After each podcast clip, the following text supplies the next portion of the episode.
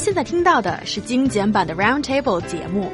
想收听并下载一小时完整节目，请关注我们的微信公众账号 EZFM Roundtable，然后发送关键词“完整版”获取下载方式，或者直接下载轻松调频 App。Are there people around you who talk like this? 今天要给大家 introduce 一种 phenomenon，这种 condition 在一些电影中经常 happen，但是在现实生活中却格外显得装十三。Are you still with us? Yeah. I'm grateful that you have not switched channels just yet. This phenomenon is talking in such mixed languages that is called linguistically pidgin. It sounds like the word pigeon as in the bird, but it's actually spelled like this, P-I-D-G-I-N. Mm-hmm. And why do people like to mix English and Chinese together in conversation? Guys, have you encountered this before? Pidgin in conversations? Yes, of course, in our daily lives. And I think it's a very common phenomenon throughout the world, especially in some of the countries and regions who are ESL, like English as the second language. Like when I was studying in the UK, there was a Singaporean girl was very lovely. She always told me like all girls are lovely in your life. I realize including that. He Yang. Oh, oh, thank you. Okay, just you know. Yeah, you're one of the cutest. Uh, oh, oh, oh, thank you. So flattered. Yes. So one the thing. one of the cutest. Who's cuter than He Yang? Go on, give us the list. oh, Sam, Sam. Oh, oh dear. I that's made my day. That's made my day. So that Singaporean girl and. Like, She's always like this. Uh, Louis, 你还好吧？Come to my kitchen 啦，the next Wednesday 啦，Let's cook together. 我们可以去 supermarket 先。咦，你有 ask Johnny 要来吗？Something like this. What's Ask Johnny oh, oh, oh, sorry. Yeah. Okay. Because cool. I think for people either living in Hong Kong or Singapore, it's quite understandable. English has been playing a major part in their daily lives, especially when you look at Singapore, the country. English is the official language, and both English and Chinese are official languages there in Hong Kong. So for those people, it's quite understandable. You know, if you mix the two languages together, and it has some advantages as well. Like for me, I used to teach English myself, and sometimes you can't just find the exact word for uh, when you translate directly from English to Chinese. I, I could give you several examples. For example, how to translate orientation, like the orientation session during the start of the semester, or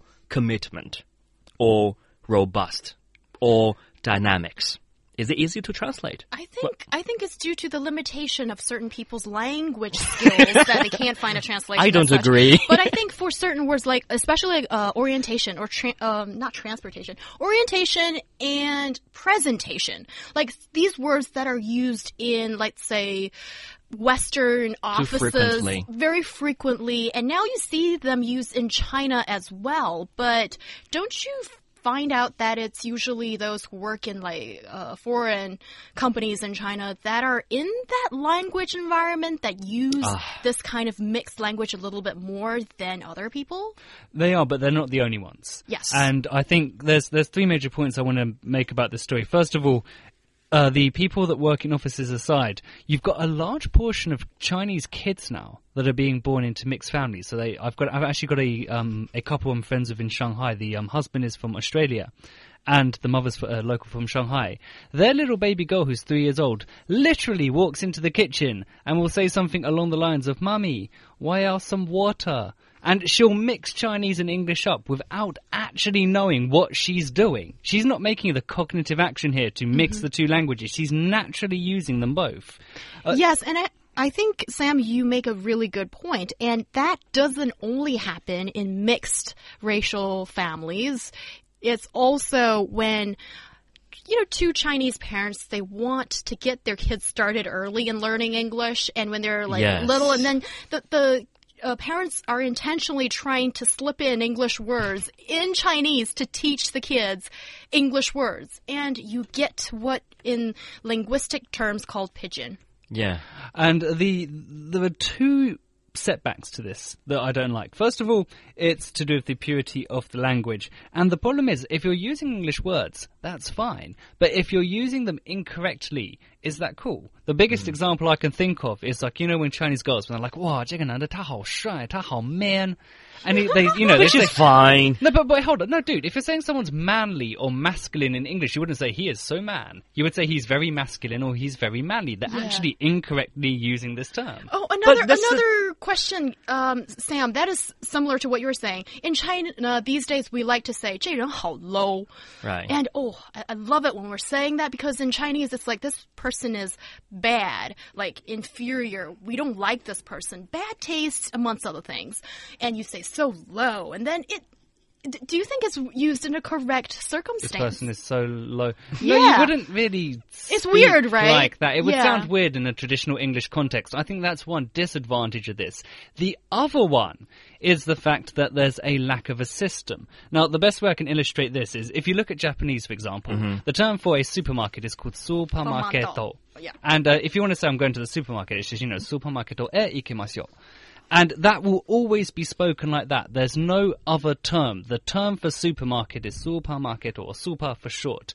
And that's never going to change. You know, there's no other term you can use. But because the English terms that are being put into Chinese are interchangeable, it means there's no real system or right and wrong here. And it's more to do with a fashion trend. And for me, I find that personally kind of convoluted and a bit confusing. Mm. Well, for foreigners might be convoluted to some extent, but for Chinese, I think it's quite okay for us to use pidgins. Like we, we rem- even a long time no see originally was not a standard English, but now it has morphed into one of the standard English languages, right? And also, if you remember, even when people are talking around you, like this person is so man, this is so low. And uh, Huang Zitao from EXO said, ah, go die. You know, it's simple, it's succinct, and it really reflects the person's emotions. So there's nothing wrong about pidgins. Nice. You guys have exactly opposite views, but you're very representative of different camps of people, their attitude towards pidgin or mixing English and Chinese together. And if this kind of variation of the language or standardized language we use in this country is going to be here to stay for some time, I think I'm going to be cautiously an advocate.